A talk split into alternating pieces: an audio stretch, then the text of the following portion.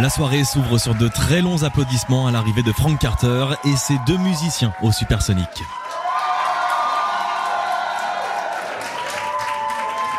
Le Britannique s'installe devant ses quelques fans conquis dans une ambiance intimiste. Le concert débute pour une heure de musique version acoustique et de questions-réponses avec le public, le tout en anglais. Frank Carter se livre à plusieurs reprises sur ses démons, son processus créatif, sa vie de famille, son amour aussi pour Paris et la France. À la sortie, les fans sont absolument comblés à l'image de Tatiana. C'était génial.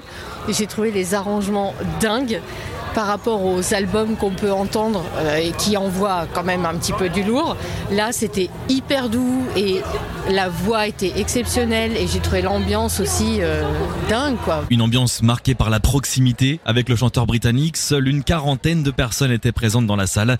Johan, lui, a surtout le sentiment d'avoir vécu un événement unique. Un concert de punk rock acoustique, c'est improbable. Ouais, c'est ça. On sait qu'on n'en vivra pas beaucoup dans notre vie, donc on moi je me sens privilégié, on se sent privilégié. On fait énormément de concerts, beaucoup beaucoup de concerts.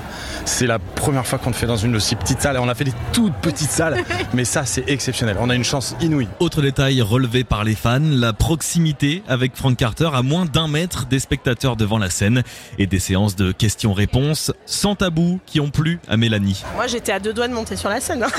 je m'attendais pas du tout à ce qu'il y ait des questions euh, comme ça, des questions-réponses. Donc, euh, c'est chouette de pouvoir alterner les, les chansons et euh, créer un vrai, une vraie proximité, quoi. Avis partagé par Tatiana. Il se livre, il pleure euh, et voilà, et il est humain. Il met ses lunettes de soleil. Il met ses lunettes de soleil, il baisse, il baisse sa casquette, donc euh, on sent qu'il est un écorché vif. Moi, ça me fait quelque chose. Je trouve ça euh, vraiment euh, touchant, quoi. Un événement réussi donc. Frank Carter donne maintenant rendez-vous à ses fans le 24 février prochain pour un concert au Bataclan et peut-être même avec quelques surprises dans la setlist. I don't